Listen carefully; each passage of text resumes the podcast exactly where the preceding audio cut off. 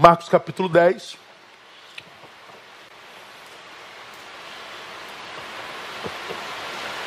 É o texto que a gente vai usar como base hoje. E o tema que a gente deu para nossa para nossa reflexão hoje é essa aí, ó. A pergunta que eu gostaria de ouvir, acho que qualquer um de nós gostaria de ouvir da boca do Cristo, né? O que queres que eu te faça? Imagina, Jesus aparece na tua frente perguntando para você: Ô João, o que, que, você gostaria que eu fizesse na tua vida? Neil, o que, que você quer que eu faça na tua vida, em você, com você, por você? O que queres que eu te faça? Então, essa pergunta, ela aparece, por incrível que pareça, duas vezes nesse capítulo 10 do livro de Marcos. No mesmo capítulo, duas experiências com essa mesma indagação. A primeira, é, que eu vou compartilhar com vocês, ela é feita ao cego de Jericó, cujo nome era Bartimeu. A partir do verso 46 a gente lê assim: Depois chegaram a Jericó. E ao sair ele de Jericó com seus discípulos e uma grande multidão, estava sentada junto do caminho um mendigo cego, Bartimeu, filho de Timeu. Este, quando ouviu que era Jesus o Nazareno, começou a clamar, dizendo: Jesus, filho de Davi, tem misericórdia de mim, tem compaixão de mim. E muitos o repreendiam para que se calasse. Mas ele clamava ainda mais: Filho de Davi, tem compaixão de mim. Parou, pois, Jesus e disse: Chamai-o. E chamaram o cego, dizendo-lhe: Tem bom ânimo, levanta-te, ele te chama. Nisto, lançando de si a sua capa, de um salto se levantou e foi ter com Jesus. Perguntou-lhe Jesus, aí vem a pergunta: Que queres que eu te faça? Respondeu-lhe o cego: Mestre, que eu veja.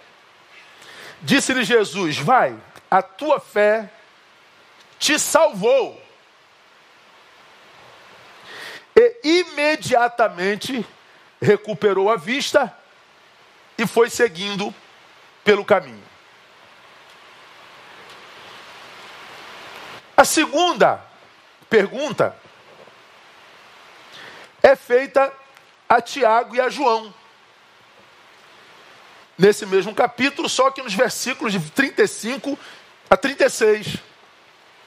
Nisso, aproximando-se dele Tiago e João, filhos de Zebedeu, dizendo-lhe: Mestre, queremos que nos faças o que te pedirmos. Ele, pois, lhes perguntou: Que quereis que eu vos faça? Responderam-lhe: concede-nos que na tua glória nos sentemos um à tua direita e outro à tua esquerda. O que queres que eu te faça?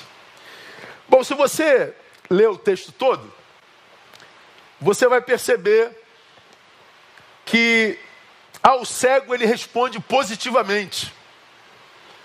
Que eu veja, no final das contas, o cego passou a ver e passou a seguir a Jesus. Mas ao segundo pedido, concede-nos na sua glória assentarmos um à tua direita e outro à tua esquerda. Jesus nega. Depois de você ler o texto lá, Jesus dá uma aula de, de boas intenções e de índole. A Tiago e a João ele diz não com outras palavras, mas diz não. Ao cego, ele diz sim. E a pergunta que me veio ao coração foi: por que que diante da mesma pergunta que queres que eu te faça, ao receber a resposta, Jesus corresponde com um dizendo sim e com o outro dizendo não? Porque ele diz sim a um e a outro ele diz não. Você que me ouve aqui, se Jesus perguntasse a você nesse exato momento, Fulano, que queres que eu te faça? Você teria uma resposta para dar a Jesus assim, na lata, imediatamente? Vamos imaginar que você diz, mas pastor, eu tenho agora, eu respondo agora. Se Jesus baixasse aqui agora e me perguntasse o que, é que eu quero, eu diria na hora. Ok. A segunda pergunta, você acha que Jesus diria sim para você ou não? Porque a gente aprende com esses episódios que Deus ouve a nossa súplica. E Ele responde a nossa súplica, dizendo a um não, dizendo a outro sim. Acho que uma outra resposta de Jesus talvez seja espera, mas não é o caso aqui. Então acredito que ele ouve todas as orações. O que não é igual é a resposta às orações. Porque a um ele disse sim, a outro ele disse não. Agora, por que será, irmãos, que a um ele diz sim e a outro ele diz não? Bom, talvez porque nossas intenções revelam o nosso verdadeiro caráter. O caráter de uma pessoa não é revelado só através da sua atitude, mas através das suas intenções. Nós que analisamos o que vemos, somos reféns dos nossos olhos. Podemos ver uma pessoa dando um copo d'água para alguém sedento, e diante do que nós vemos, nós podemos chegar ao, ao diagnóstico: esse homem que dá água é um homem bom. Mas Deus, que não é refém dos seus olhos, é o Deus que sabe todas as coisas, ele vai para além do que os seus olhos veem, ele analisa com que intenção essa água está sendo dada. E ele sabe que essa água pode estar sendo dada com a segunda intenção. Deus não olha só o bem que eu pratico e nem só o mal que eu pratico, ele analisa de forma integral, holística, ele analisa intenções. Nesse texto, para mim, fica absolutamente claro que a resposta sim e a resposta não, elas, elas são dadas à proporção do caráter daquele que pede, do caráter revelado na intenção da pergunta, no caráter revelado através do desejo revelado na resposta, depois da primeira pergunta, o que queres que eu te faça? Que eu veja, que eu me assente à tua direita ou à tua esquerda. Então a minha intenção, o meu desejo, os meus pedidos revelam para Deus o caráter que tenho.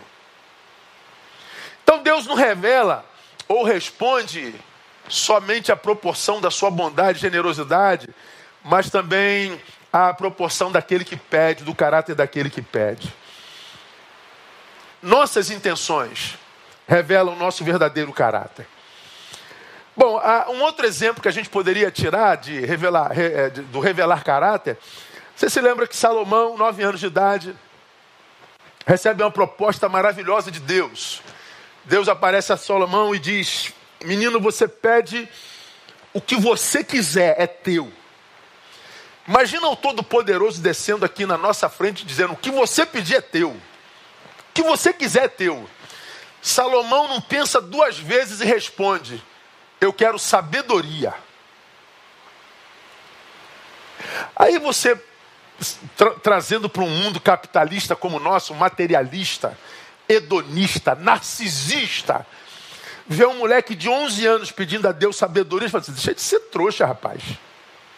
Sabedoria. Sabedoria você ganha na faculdade, você ganha estudando. Sabed... Deixa de ser bobo, moleque. Não, o moleque pede sabedoria, porque aos nove anos ele já era sábio. Aos nove anos ele já estava para além da sua raça, da sua, da sua, da, da sua geração.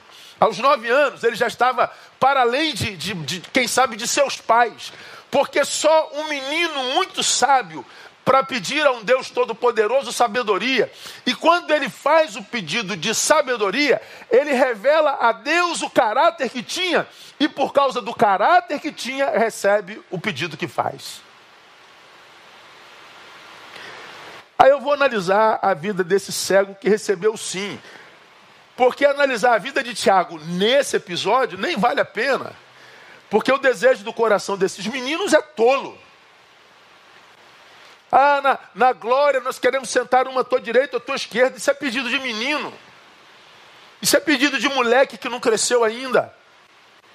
Isso é pedido, pedido de, de homem velho, bobo, que quer primazia, quer ser o primeiro da fila, que quer aparecer, que quer ascendência, que quer primazia, que quer glória, que ainda não está formado no seu caráter, ainda não sabe quem é.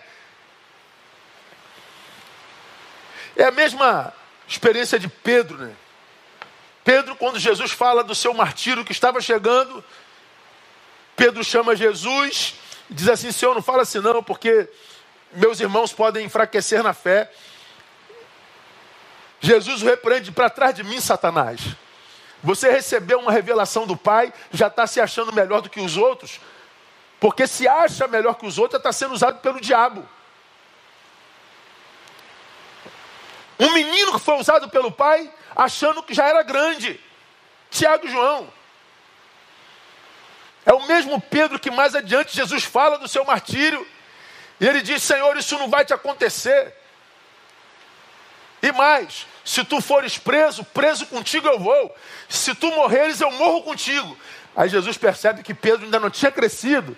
Diz assim: Pedro, Antes que o galo cante hoje, tu vai me negar não só uma vez, nem duas, tu vai me negar três.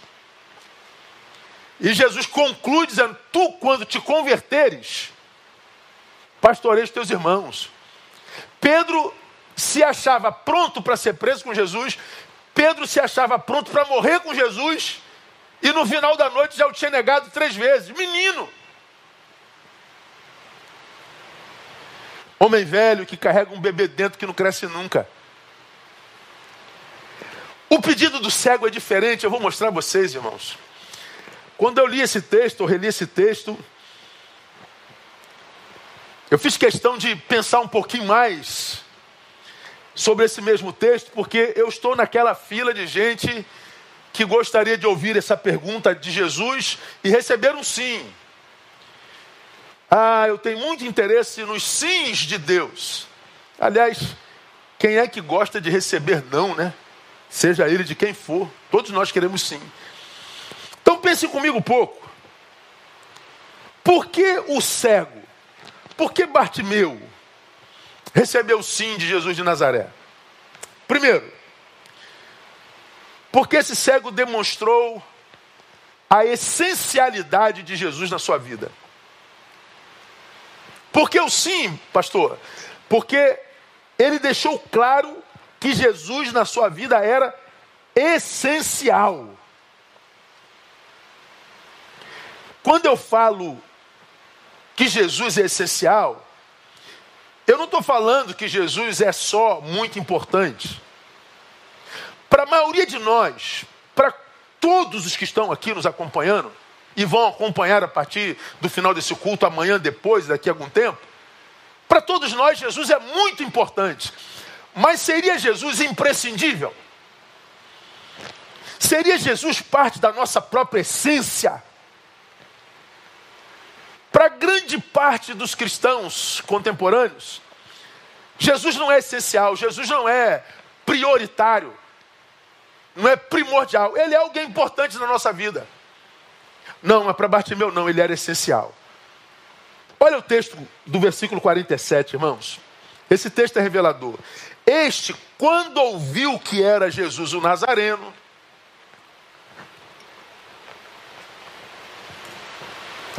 ele começa a gritar. começa a clamar: Jesus, filho de Davi. Ele já sabia quem Jesus era. Ele já esperava por Jesus. Esse Jesus que ele não podia ver. Era um Jesus que ele já conhecia no peito. Era um Jesus que ele já esperava porque conhecia as Escrituras. Só alguém que conhece as Escrituras chamava de Jesus, chamava Jesus de filho de Davi. Davi é o grande patriarca do povo hebreu, idolatrado até hoje, só que nasceu há centenas, milhares de anos antes de Jesus. Mas eles sabiam que o Messias, que seria o Cristo, que na, naquela época se chamava de Jesus, mas que todavia era para muitos o filho do seu Zé e da dona Maria apenas, que nasceu numa vila amaldiçoada chamada Nazaré, pobre, carpinteiro. Isso não pode ser o Messias, esse não pode ser o filho de Davi. Esse não pode ser aquele que nasceu do toco de Jessé, como diz a palavra. Esse não pode ser o Exu, a Ramachia. Não, não pode ser ele. E grande parte daquela gente não acreditava Jesus. Mas o, o, o, o cego via longe. É Jesus. Eu percebo, eu sinto, e eu não vou perder a oportunidade, porque eu já o espero. Jesus, filho de Davi, tem compaixão de mim. Para ele, Jesus era essencial. Ele começa a gritar, mesmo sem ver. Ele sabia que Jesus era o filho de Davi. Ele sabia que Jesus era o filho da promessa. Ele sabia que ele era Yeshua Hamachias, o Messias que viria da descendência de Jessé, como registrado em Isaías no capítulo 11. Isaías 11, de 1 a 5, que é um profeta messiânico, diz assim: Então brotará um rebento do tronco de Jessé, e das suas raízes um renovo frutificará e repousará sobre ele o Espírito do Senhor, o Espírito de sabedoria e de entendimento, o Espírito de conselho, de fortaleza, o Espírito de conhecimento e de temor do Senhor, e deleitar-se-á no temor do Senhor, e não julgará segundo a vista dos seus olhos. Olha aí, Bartimeu, não tem nada a ver com os olhos, Bartimeu. Nem decidirá segundo o ouvir dos seus ouvidos, mas julgará com a justiça, com justiça aos pobres decidirá com equidade em defesa dos mansos da terra, e ferirá a terra com a vara da sua boca, e com o sopro dos seus lábios matará o ímpio. A justiça será o cinto dos seus lombos, e a fidelidade o cinto dos seus rins.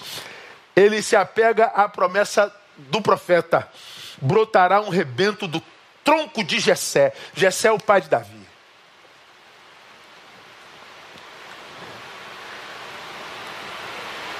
O cego via longe, irmão. O cego esperava o filho da promessa. Era a Jesus que ele desejava. Porque, se não for assim, eu vou mostrar para vocês. A pergunta de Jesus a um cego seria a coisa mais tola. Eu diria cômica e até desrespeitosa. Você imagina um cego mendigo? gritando seu nome, você tendo poder para dar vista aos cegos. E você chega perto de um cego e pergunta: O que você quer que eu te faça? Ora, pelo amor de Deus. Se fosse hoje, pô, um cara que pergunta ao cego o que, que ele quer. Ou seja, um cara que não sabe o que, que um cego quer quando pede, esse cara não pode ser Deus, esse cara não pode ser Messias, ele não pode ser o que nasceu do tronco de Jessé, ele não pode ser o filho de Davi. Não é possível, meu Deus do céu. É, mas é. Jesus, quando pergunta ao cego o que, que ele queria, Jesus não queria ouvir o que sairia da boca do mendigo, do cego. Jesus queria saber o que seria produzido pelo coração do cego. E o cego então lhe responde: Mestre, que eu veja. Agora, olha o mais lindo desse texto. Ele pede para ver. Olha o que Jesus lhe concede. Disse-lhe Jesus: Vai, a tua fé te salvou. Aí a gente pensa, pensa comigo, irmão. Quem estava falando de salvação até então nesse contexto? Quem estava preocupado com salvação? Quem pediu salvação? Aqui era a questão de escuridão e clareza, de vista e cegueira. Mas por que que quando o cego pede vista, Jesus dá salvação? Porque simplesmente, quando esse cego pede para ver, presta atenção, irmão. Esse cego não pede para ver, a fim de ter uma, uma melhoria de vida apenas. Ele não pede para ver, para que a sua vida fique mais colorida. Quando ele pede para ver, ele está pedindo não para simplesmente ver. Ele pede para ver o Messias prometido. O que tu queres que eu te faça, Bartimeu? Ele está dizendo que eu te veja. Na cabeça do cego, que já sabia que era Jesus sem vê-lo, havia um desejo, qual? Ver o Messias. E a ideia do texto lá no original grego é tão tremenda que faz nos entender que é como se o cego dissesse para Jesus: Eu quero te ver. Se eu te vir, eu posso voltar a ser cego de novo. Eu não quero vista para ter melhoria de vida, eu quero ver o Messias. Ele está dizendo para mim: Tu és o essencial. Ele queria ver não a beleza da criação, o que já é uma coisa gloriosa, mas ele queria ver o Cordeiro de Deus que tira o pecado do mundo.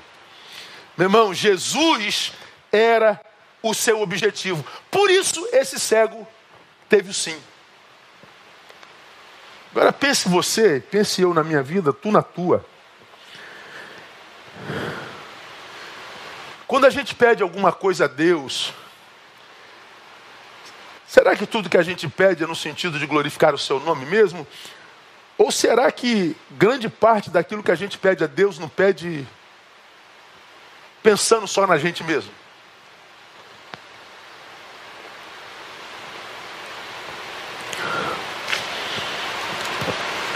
Nesse contexto, a bênção do cego seria a visão. Mas não é a visão o que o cego queria. Ele queria ver o Messias. Ele não queria a visão, ele queria o Cordeiro de Deus.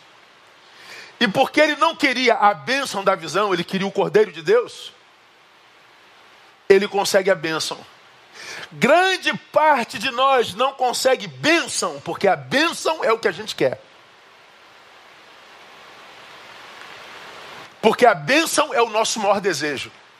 A gente não quer a bênção para glorificar o nome do Senhor. A gente não quer a bênção para fazer grande o seu nome, para publicar o seu nome. A gente não quer bênção para ele, a gente quer bênção para nós. Foi o caso de quem? De Tiago e João.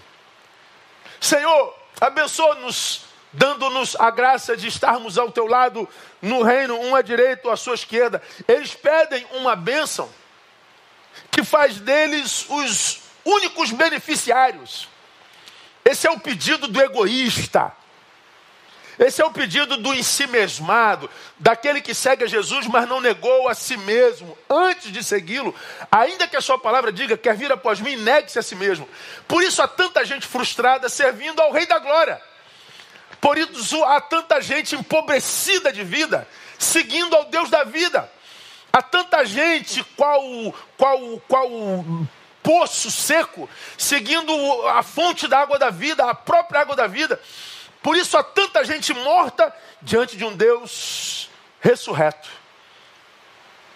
Porque quando a gente segue a Jesus, mas não tem em Jesus a nossa maior ambição, nós estamos nos auto-sabotando, nós estamos nos enganando, irmão. Essa experiência de, de Bartimeu me abençoou demais. E talvez me tenha feito entender porque tantas bênçãos já buscadas nele vieram com resposta negativa. Ou vieram com resposta espere. eu fico pensando, por que, que um Deus não daria agora algo que ele poderia dar agora ao seu filho? Por que tantas vezes nós temos que pedir por tanto tempo? Por que, que tantas vezes nós temos que esperar por tanto tempo alguma coisa que ele poderia fazer agora? Bom, nós nunca vamos saber a resposta perfeita, mas eu, eu tenho cá minhas ideias. Eu já falei sobre isso aqui, se não me engano, se não aqui em algum outro lugar.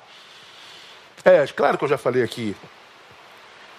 Vamos imaginar que você tenha um filho de dois anos fazendo aniversário hoje. Você daria uma nota de 200 reais, que até hoje eu não vi uma. Não sei se você já viu. Alguém já viu nota de 200 reais aqui? Já viu? Eu nunca vi uma nota de 200 reais até hoje. Seu filho está fazendo dois anos.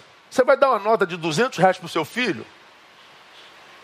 Não, claro que não, pastor. Porque você não tem? Porque você não ama para? Ou não, não. Um garoto de dois anos não vai saber mensurar o valor de uma nota. Ele vai sentar no chão, vai pegar a canetinha e vai rabiscar a nota de 200 reais todinha. Agora deixa esse moleque. Vamos imaginar que esse moleque de dois anos está fazendo 15. Dá uma nota de 200 na mão dele e vê se ele não vai rir a beça. É o mesmo filho, só que maior, cresceu. É a mesma nota. Para um não vale nada, para o outro vale muito. Por que, que Deus não nos dá algumas coisas que Ele poderia dar agora? Talvez porque nós ainda não tenhamos crescido o suficiente para receber o que ele pode dar agora. Por que, que Tiago e João não receberam? Por que não estavam prontos para receber? Por que, que Batimeu recebeu? Porque ele revelou nos seus desejos, na sua intenção, o que de fato ele carregava dentro. Nossas intenções revelam o nosso caráter. Então, meu irmão, uma, um conselho de quem está nisso há muito tempo e que se encontra com gente frustrada com Deus todo dia e que até hoje não conseguiu entender como é que alguém pode se frustrar com Deus que é perfeito. Eu falo sobre isso todo culto. Mas a despeito de falar isso todo culto, toda semana eu me encontro com alguém que vem falar mal de Deus para mim. Que vem reclamar de Deus para mim.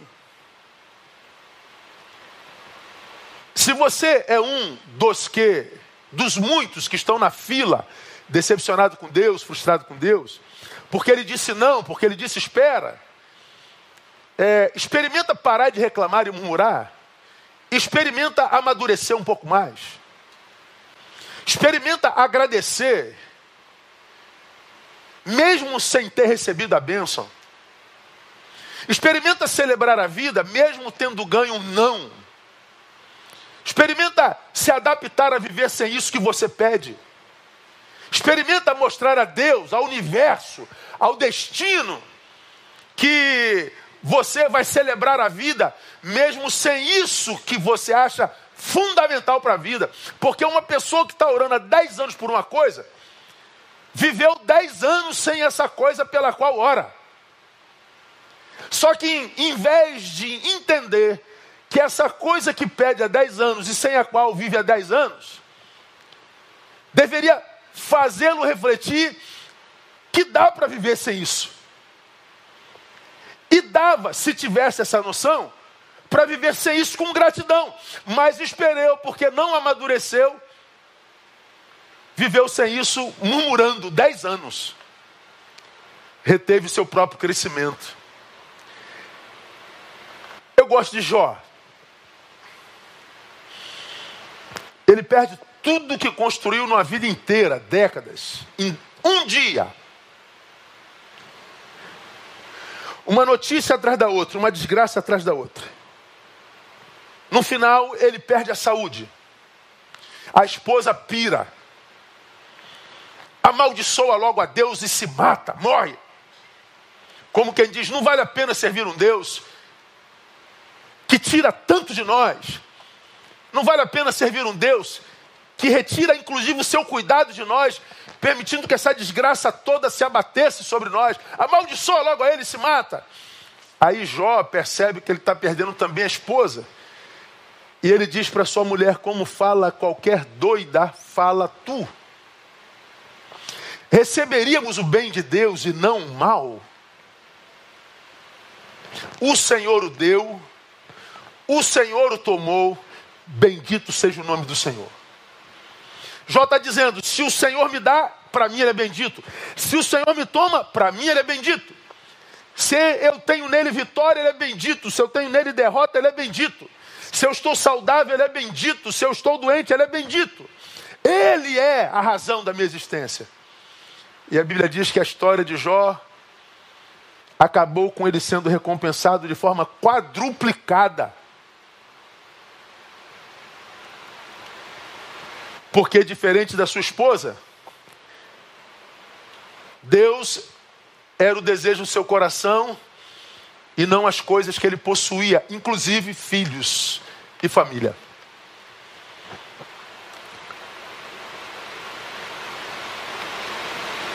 Bartimeu revela a essencialidade de Jesus. Irmãos, a gente vive num tempo muito. Esse é um tempo muito sinistro para mim. Esse ano eu faço 5.5.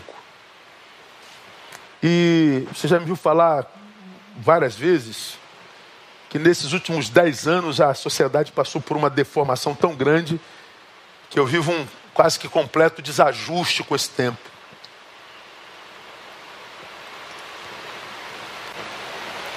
Os valores desse tempo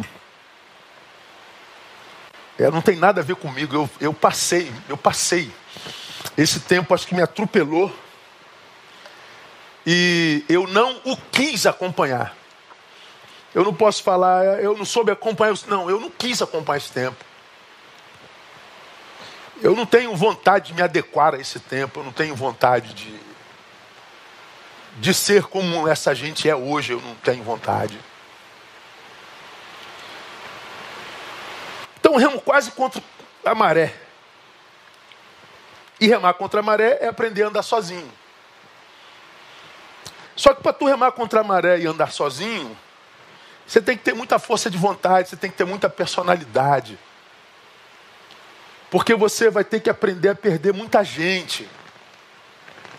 Você vai ter que aprender a bancar a própria vida, você vai ter que aprender a se desapegar de opiniões alheias, de companhias que não acrescentam, pelo contrário, são furtivas, roubam sempre alguma coisa de você.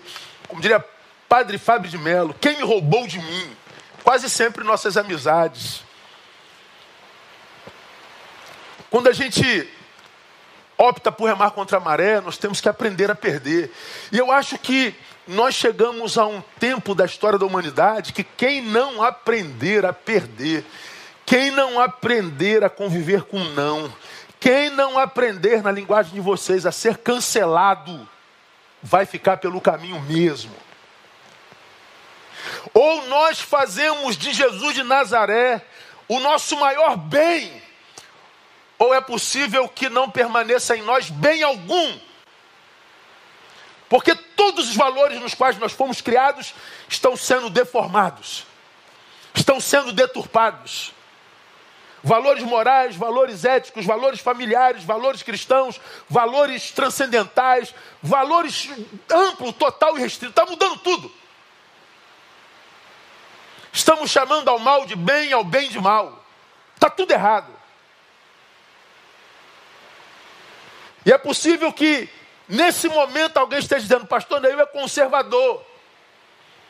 E ser conservador é uma praga.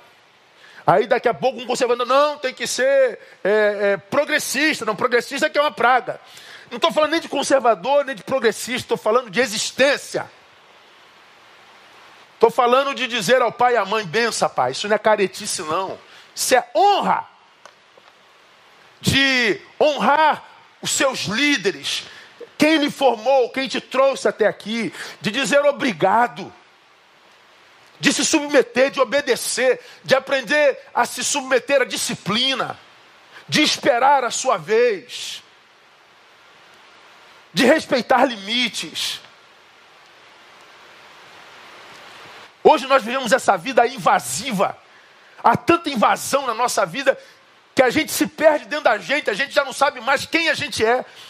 Ou a gente amadurece para viver remando contra a maré. Nessa geração que pôs Deus para fora, que diz que Jesus é importante, mas não é essencial, não é imprescindível, ou mesmo na igreja você se perde. Porque nem nesses crentes contemporâneos a gente pode botar a mão, irmão. Porque é, crentes apoiando alguma. Crente apoiando morte. Apoiando morte. Eu, eu, eu, eu tenho muito a falar, sabe, sobre política, politicagem, valores de direita de esquerda. Eu só não me vejo no direito de usar meu púlpito para imprimir a, as minhas ideologias. Porque se eu imprimo minhas ideologias direitistas, os esquerdistas é, perdem o seu espaço e vice-versa. Eu tenho tentado me manter no caminho do meio para que vocês ambos possam cultuar sem se preocupar com essa polarização que está aí do lado de fora. Mas uma coisa eu digo a vocês, irmãos: Bartimeu, na minha concepção, tem um caráter do homem que Deus deseja achar nesse tempo. Que faz dele não um discurso, que faz dele não alguém com quem quer ficar bem na foto, mas alguém sem quem não dá para viver. Jesus, eu quero ver a ti, mesmo que eu volte para a cegueira depois, é ao Senhor que eu desejo. Não são as tuas coisas, não são as tuas bênçãos, não é a tua cura, não é a tua prosperidade, nem é o teu poder, é o Senhor que eu desejo. E Jesus vê tanta verdade em Bartimeu que diz: Alguém que me deseja como você merece mais do que a visão, merece salvação. E ele é salvo e depois enxerga. Hoje é possível até que você enxergue, mas eu não sei se a gente hoje tem coração para ser salvo. Porque o que a gente quer é a bênção, não a salvação. A gente quer o que qualquer um pode dar não o que só Jesus pode dar, que é salvação. Então, eu, eu, eu repito muito essa frase, a gente tem que aprender a respeitar um pouco mais a inteligência de Deus. Porque quando eu me ajoelho em qualquer lugar para buscar a sua face, quando eu fecho os meus olhos em oração, seja no público ou no particular, eu tenho que ter em mente que eu estou diante de um Deus que sabe o que eu vou falar antes de eu abrir a boca. É um Deus que não se impressiona se eu oro no monte ou se eu oro no banheiro se eu estou de terno e gravata ou se eu estou nu, se eu estou falando difícil ou se o meu português está todo errado. Ele olha para o coração. Então, saber que eu estou me ajoelhando diante de um Deus que sabe o que eu vou falar, que está de, de, de, de, de, em atenção sobre a minha intenção, e alguém que eu não posso enganar de jeito algum, eu só posso entrar diante de um Deus como esse em reverência. E é só em reverência, que é o que essa geração não conhece mais, que a gente consegue o sim de Deus. Aqui cabe uma reflexão sobre oração bem rápida. Nesse mundo materialista, hedonista, narcisista, os crentes usam o seu clamor e a oração, porque o cego clamava Jesus. Então, clamar é também orar. Pois é, pastor, a gente clama e ele nos abençoa. É, também. Mas ele pode responder não, como disse para Tiago e João. Por que, que para Bartimeu disse sim, irmão? Porque a oração, ela não existe para fazer Deus se mover em meu favor, em minha direção. A oração existe, sobretudo, para revelar a nossa interioridade. Quando eu oro, ele percebe o que, que me habita. Quando eu peço, ele sabe qual é o meu caráter. Ele sabe a minha intenção.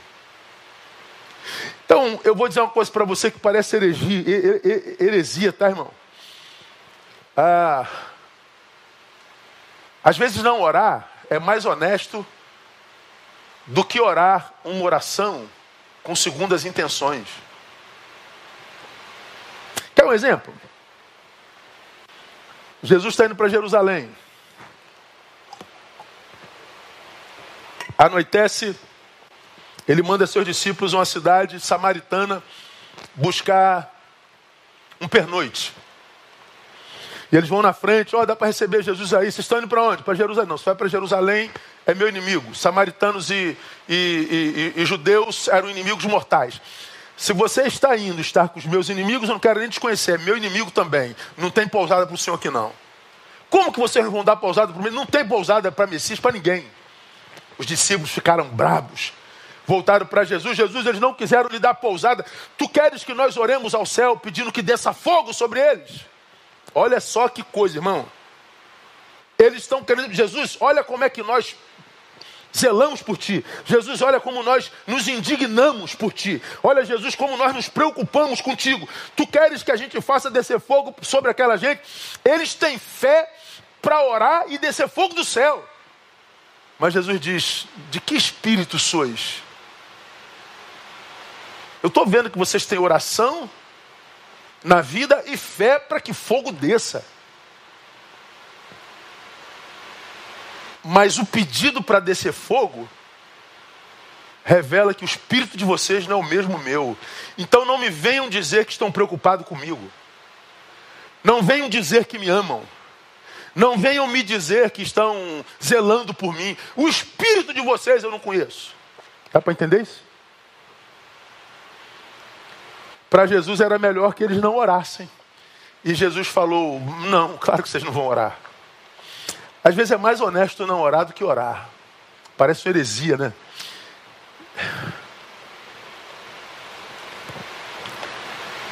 Por que, que Bartimeu recebeu sim? Porque Jesus era essencial.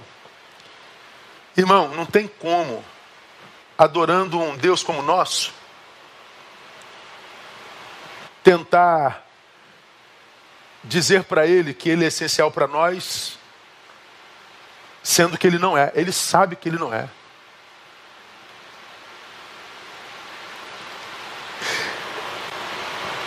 Eu deveria orar muito mais do que eu oro, e eu acho que você também, não é verdade? Se nós acreditamos na oração, a gente oraria muito mais do que ora, não é verdade? Eu também deveria orar mais do que oro. Mas toda vez que eu oro, quando eu estou ali, cara, meu, na minha devocional, quando eu vou abrir a boca, eu me lembro diante de quem que eu estou. Eu falo assim, meu Deus, cara, que, que sentido tem eu abrir a boca diante dele? Se ele já sabe, meu.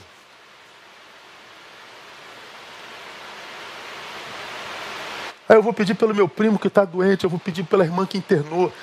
Ele já sabe o que, que eu vou pedir, Deus, eu vou pedir paz, eu vou pedir, ele já sabe. Para que, que eu vou orar? Aí a gente aprende que não tem a ver com o que a gente fala. Tem a ver com o quanto a gente quer. Quanto que você quer o que você pede, Neil? Qual o significado disso para você? Bartimeu, quanto que você quer ver, Bartimeu? Quanto, Senhor? Eu quero te ver apenas. Depois eu posso voltar a ser cego. Ah, não, então você vai ver para sempre. oh, meu Deus do céu, que coisa tremenda. Ele só abençoa quem não faz da bênção a razão da própria vida.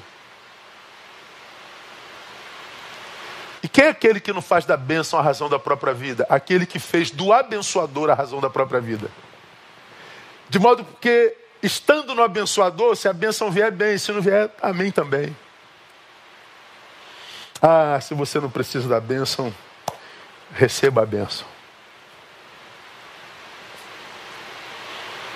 Segundo, por que que Bartimeu recebeu sim? Porque ele não se submetia à vontade ou ao julgamento de terceiros.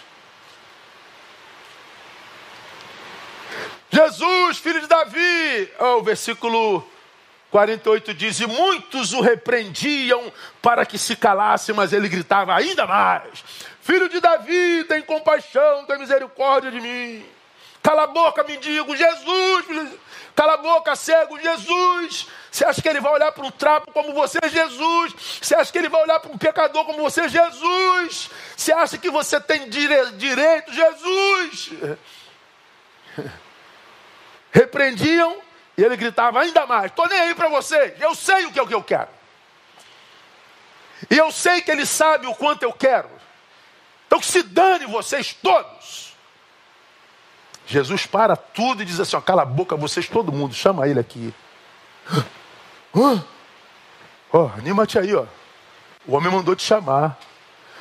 Imagina se, se sou eu e estender assim, tá vendo, seus Zé Mané? Seus idiota. Vocês se achavam melhores do que eu? Ele vai humildemente, ele lança descer a capa. A capa era a cama sobre a qual ele deitava e o cobertor sobre o qual ele se cobria. A capa era tudo que ele tinha na vida. Ele abriu mão de tudo por Jesus. Hoje a gente não abre mão de um namoro, a gente não abre mão de uma amizade, a gente não abre mão de uma praia. A gente não abre mão de, de 10 minutos de sono, a gente não abre mão de porcaria nenhuma, nós somos ridículos, nós somos crentes ridículos.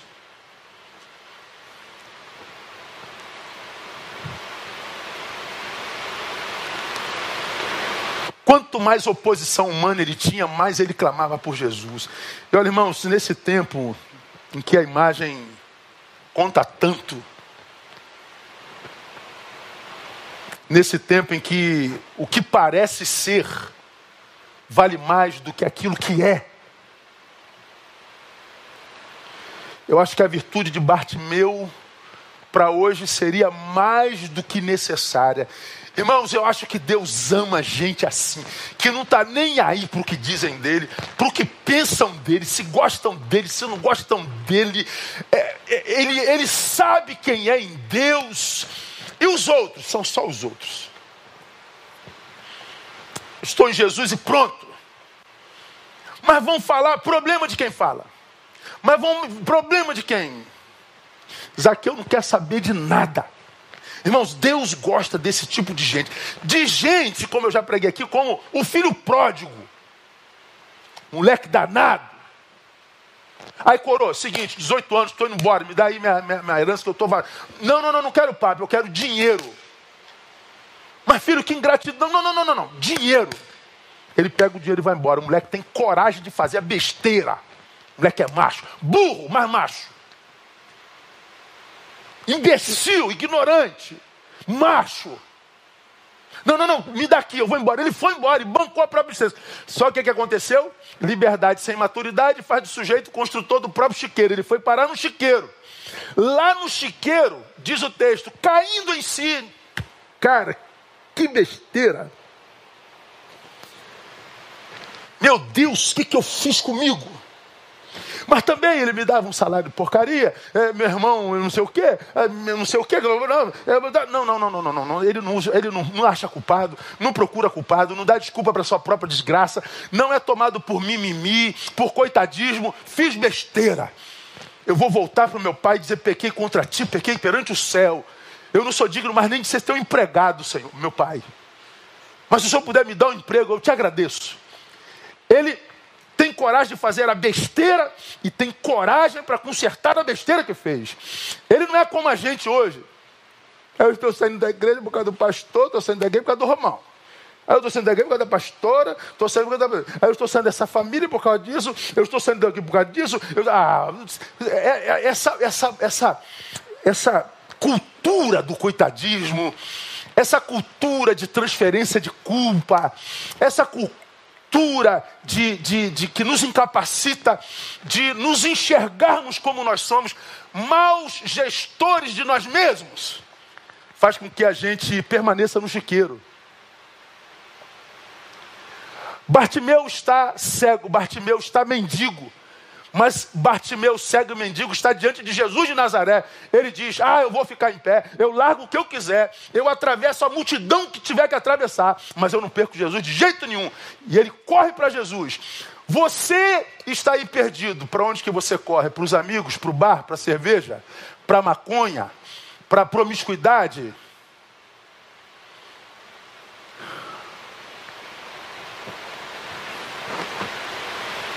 Eu acho que o reino de Deus nunca precisou tanto de gente como Bartimeu, como filho pródigo, como precisou agora. De gente que, tão apegada a Jesus, começa a pregar a Jesus, é presa e ouvem das autoridades: se vocês não pararem de pregar nesse nome, vão morrer. E eles respondem: importa antes obedecer a Deus que aos homens. E eles continuam pregando Jesus. Hoje nós somos crentes camaleão, nos tornamos, tomamos a cor do lugar onde a gente está. Tomamos a identidade do lugar onde a gente está. A gente não sabe mais quem é crente e quem não é crente. Hoje pode tudo, está tudo liberado. Na modernidade está tudo permitido.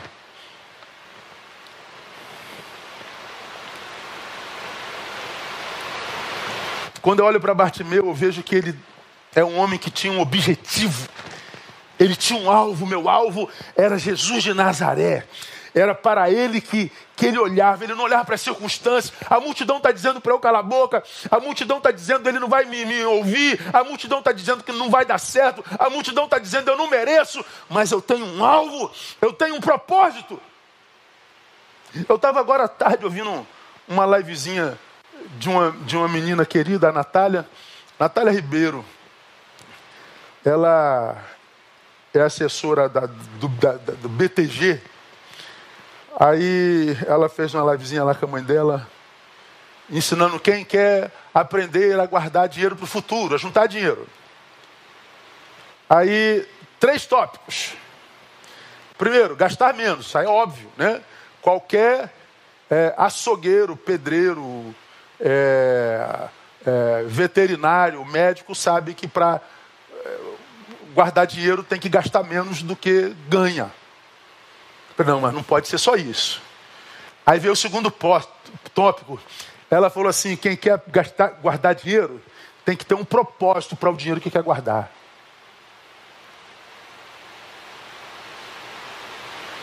Eu achei interessante. Por que, que você quer guardar dinheiro?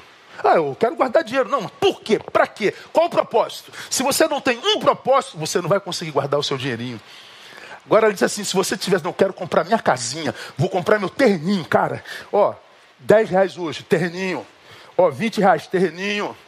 Mil reais, terreninho. Terreninho. Aí chegam os amigos, pô, vamos fazer uma viagem ali, vai gastar quanto? Mil reais. Não, não, terreninho. Eu tenho um propósito. Aguenta lá, a viagemzinha para depois. Terreninho, é propósito. Propósito. Eu falei, faz toda a diferença, ela está certa. Quem não tem propósito na vida, irmão, não chega a lugar nenhum. Anote aí, quem não sabe o que quer, não reconhece quando encontra. É por isso que tem muita gente jogando preciosidades fora. Gente preciosa, oportunidades preciosas, comunidades preciosas, relacionamentos preciosos. Sabe por que tem jogado tanta coisa boa fora? Porque não sabe o que quer, não sabe o que procura. Mesma coisa é com relação ao destino. Para quem não sabe aonde vai, em qualquer lugar estará perdido. Porque não tem propósito. Por que, que Bartimeu, irmão, recebeu a bênção? Ele tinha propósito. Para que, que você quer a bênção de Deus? Qual é o teu propósito de vida? Qual é o teu destino na vida? O que você deseja para a sua vida? Mostra isso para Deus. Deus, eu quero a tua vida, a tua bênção para isso.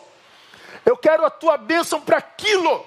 Eu quero o teu mover para isto. Mostra para ele o teu propósito.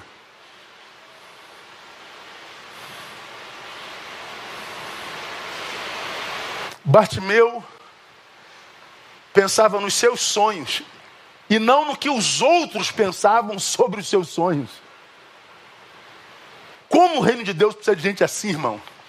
Principalmente nesse tempo onde a imagem é cultuada, onde o que parece ser é o que vale. Como Deus precisa de gente com personalidade. Vamos terminar, você já deve estar cansado. Por que, que Bartimeu recebeu sim? Jesus era essencial. Não se preocupava com o julgamento alheio. Tinha propósito. Por último, ele conseguiu o que queria porque ele se esforçou ao máximo.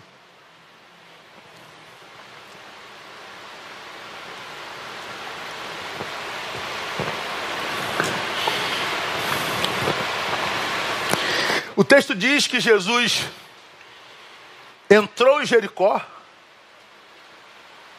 e saiu de Jericó cercado por uma grande multidão. Mas essa grande multidão, aleluia, não foi páreo para o mendigo cego. Multidão já é muita gente, né? Grande multidão é multidão maior ainda. Imagina o vulco-vulco em torno do Messias. Imagina o vulco-vulco em torno da personalidade da época. E está lá o mendigo faminto, cego. Olha Jesus, Jesus.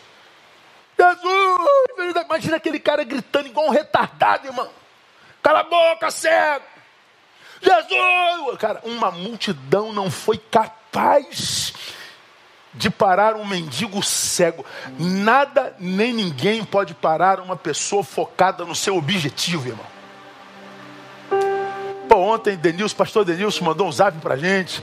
Meu pastor, eu quero compartilhar uma alegria com o irmão. Minha filha Natália passou para medicina, 11 vagas. Ela tirou o décimo lugar. Natália, que eu vi nascer, aquela coisinha que eu vai ser médica. Ah, o pai estava babando, o negão estava babando.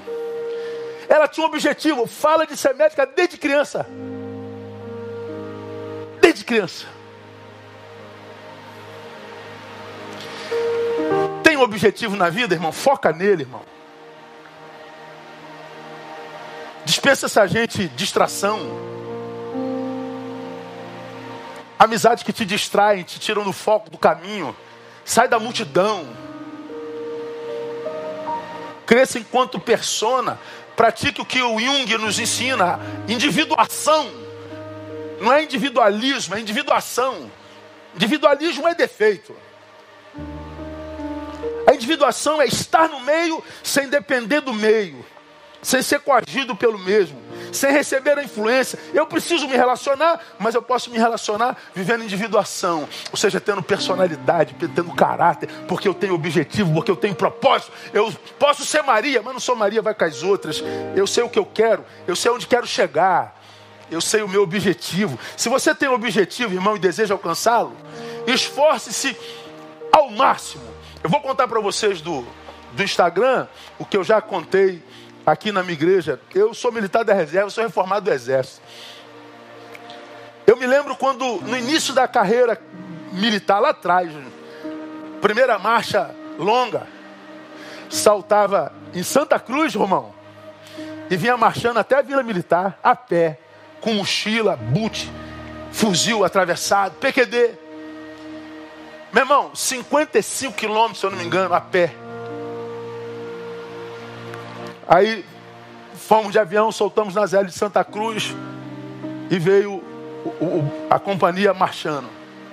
Eu me lembro que eu cheguei numa altura, não sei se era Bangu ou Realengo, na Avenida Brasil, já mancando, meus pés feriram todos, meu boot era um pouco grande, bisonhei.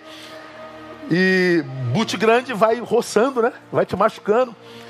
Aí botei mais meias, mas não adiantou, feriu meu pé todinho. E eu fui mancando, mancando, mancando, mancando, mancando. E chegou uma altura ali da vida Brasil que eu simplesmente não aguentei mais andar. A gente teve um tempo de descanso. Eu tirei o boot e vi minha perna, meu, meu pé sangue puro. Ah, o couro do meu pé quase colado na, na meia. Aí o sargento estava comigo, sargento Pedro mandou chamar a viatura, a ambulância, eu ia na ambulância. falei, opa, me dei bem, né? Mas não, tinha um tenente Edilson. Tenente Edilson senta do meu lado com todo carinho. Fala assim, Barreto, o que está pegando? Tenente, olha só, minha perna, meu, meu pé está todo arrebentado. Aí o, o tenente disso falou assim: Você disse que não aguenta mais andar? Eu falei: Não aguento não, tenente. Ele falou assim: Barreto, escuta uma coisa. Quando a gente diz que nós chegamos ao ponto de não aguentar mais, significa dizer que nós ainda temos mais 50% de potencialidade de produção. Se você diz que chegou ao ponto de não aguentar mais, significa dizer que você aguenta mais 50%. Você chegou à metade das suas forças. A nossa mente nos engana. Levanta daí, anda, cara. Você vai poder. Cara, a palavra dele entrou como uma, uma, uma, uma flecha. Acredite vocês ou não, eu levantei e andei até o batalhão. Fiquei baixado lá uns três dias. Mas a palavra do comandante entrou e gerou força em mim. E eu andei mais a metade do caminho. Esforce-se ao máximo.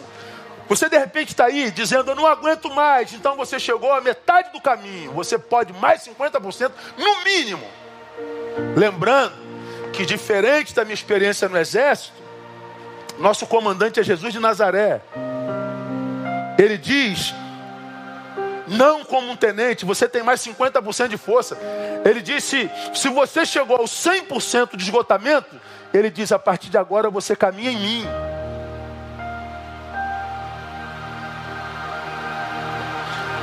Porque há promessas que esperam no Senhor, subirão com asas como águias, caminharão e não se fatigarão, correrão e não se cansarão. Por quê? Porque nós viramos super-homens? Não, porque Ele renova nossas forças.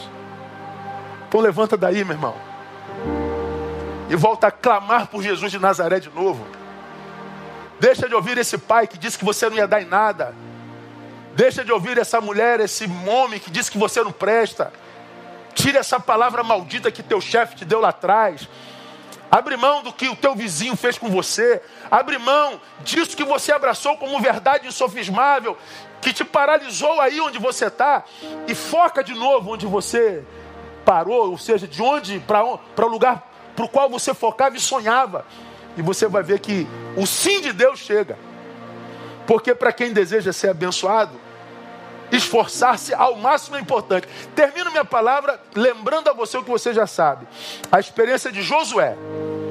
Josué capítulo 1, a partir do versículo 1.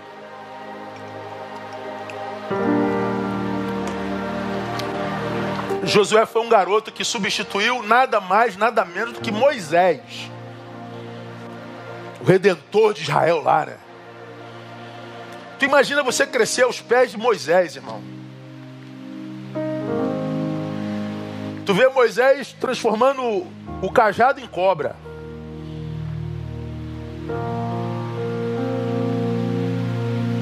Atraindo as dez pragas em nome de um de Deus de Israel.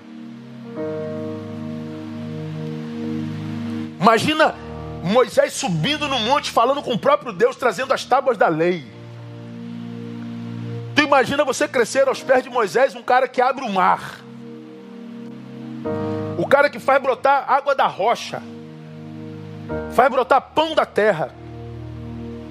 Tu imagina você crescer aos pés de Moisés e aí vem Deus e diz assim: ó, você vai substituir Moisés. Você tá louco, você está doido. Eu, eu substituir Moisés? Você está doido. Quem sou eu? Eu nunca, eu nunca fiz nem uma galinha andar, Senhor. Eu não, não sei nem, eu não sei nem, não sei. Eu, eu, Moisés. Senhor sabendo quem é Moisés? Eu substituir? É tu mesmo, moleque. Deus me livre, só em pensar nisso eu me arrepio. Substituir Moisés.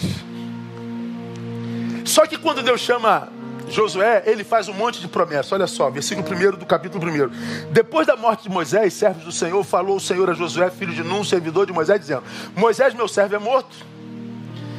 Levanta-te, pois, agora, passa esse Jordão, tu e todo esse povo, para a terra que eu dou aos filhos de Israel. Aí começam as promessas.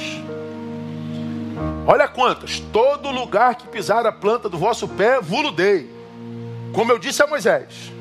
Desde o deserto e este Líbano até o grande rio, o Eufrates, toda a terra dos heteus, até o grande mar para o poente do sol será vosso termo. Promessa. Tem mais. Ninguém te poderá resistir todos os dias da tua vida. Todos. Tu imagina tu ouvir uma promessa de Deus. Olha aí, tranquilo, ninguém te resiste, brother, até o final da tua vida. Ah, irmão, você está doido. Ele ouviu isso. Como fui com Moisés, assim serei contigo, não te deixarei, nem te desampararei. Agora olha o versículo 6. Esforça-te e tem bom ânimo, porque tu farás este povo herdar a terra que jurei seus pais lhe daria. Tão somente esforça-te e tem muito bom ânimo, cuidando de fazer conforme toda a lei que meu servo Moisés te ordenou. Não te desvie dela, nem para a direita, nem para a esquerda, a fim de que sejas bem sucedido por onde quer que andares. Olha que coisa interessante, irmão. Ele está cercado de promessas feitas por aquele que não pode mentir, cuja história revela o seu poder, porque ele viu o que Deus fez através de Moisés. Não tinha como o cara duvidar. Mas a despeito disso tudo a seu favor, Deus diz: esforça-te. Por quê? Porque a promessa não prescinde do esforço. Ah, pastor, Deus me fez promessa e não cumpriu. Então você está tendo a coragem de chamar Deus de mentiroso. É isso que você está dizendo? Você está dizendo que Deus é um mau caráter? É isso que você está dizendo? Deus me prometeu e não cumpriu. Você está dizendo que Ele é o quê? É porque a promessa não dispensa esforço. Esforça-te, ele diz uma vez. E ele diz a segunda vez: esforça-te, tem bom ânimo. Não desanima, não, moleque. Tu está debaixo de promessa, mas não pode desanimar, não. Bartimeu. Irmão, anima-te. Levanta daí. Faz a tua parte. Porque os dons e a vocação de Deus são irrevogáveis. O que Deus prometeu continua de pé. Aquilo para o que Ele te chamou continua de pé. Os sonhos continuam de pé. O dom que Ele te deu é irrevogável, continua de pé. Mas Ele espera ver em você esforço ao máximo. Eles esperam ver você calo na mão. Porque hoje nós temos uma geração de sábios de mão lisas, né? Teólogos de YouTube, pastores de YouTube, filósofos de YouTube, especialistas em tudologia de YouTube, sem calo na mão, sem lastro histórico, sem construção. Então faz calo na mão, irmão. Vamos cavar o terreno, vamos plantar, vamos esperar o tempo da colheita, vamos combater as pragas. Vamos dar as costas para gente que nos distrai, nos distrai, nos tira do caminho. Que nos convida a guardar o dinheirinho do terreninho com viagens tolas que podem ser adiadas. Vamos colocar a coisa principal no lugar da coisa principal. E você vai ver se o Deus de Bartimeu ainda não é Deus hoje. O que queres que eu te faça?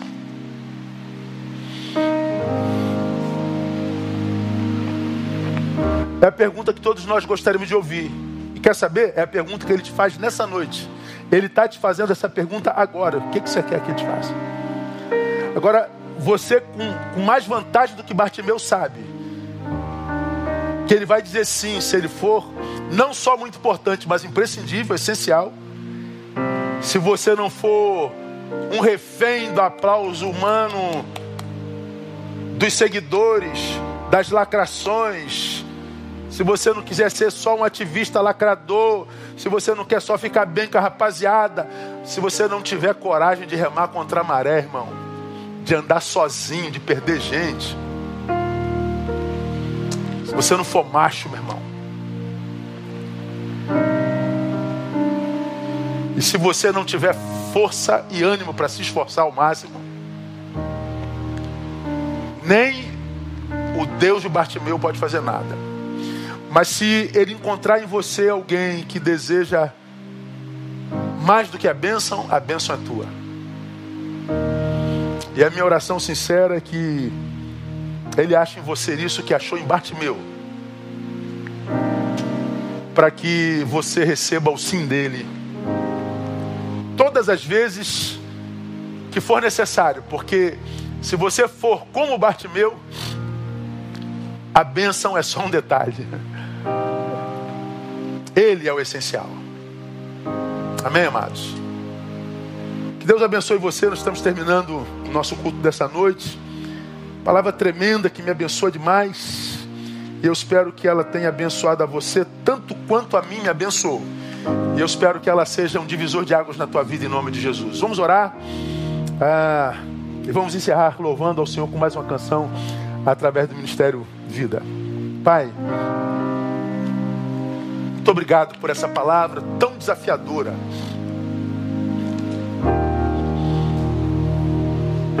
Deus, muito obrigado por essa palavra.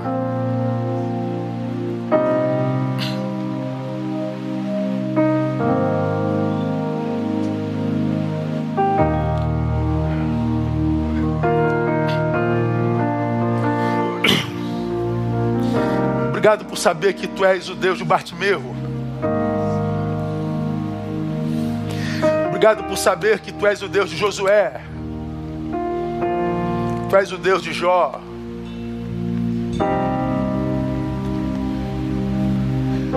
Mas nos ajude a ser como Bartimeu, a ser como Josué, a ser como Jó. Que faz do Senhor o nosso maior bem. Que deseja mais o abençoador do que a bênção. que estar debaixo de promessas feitas por alguém que não pode mentir, mas que se esforça ao máximo.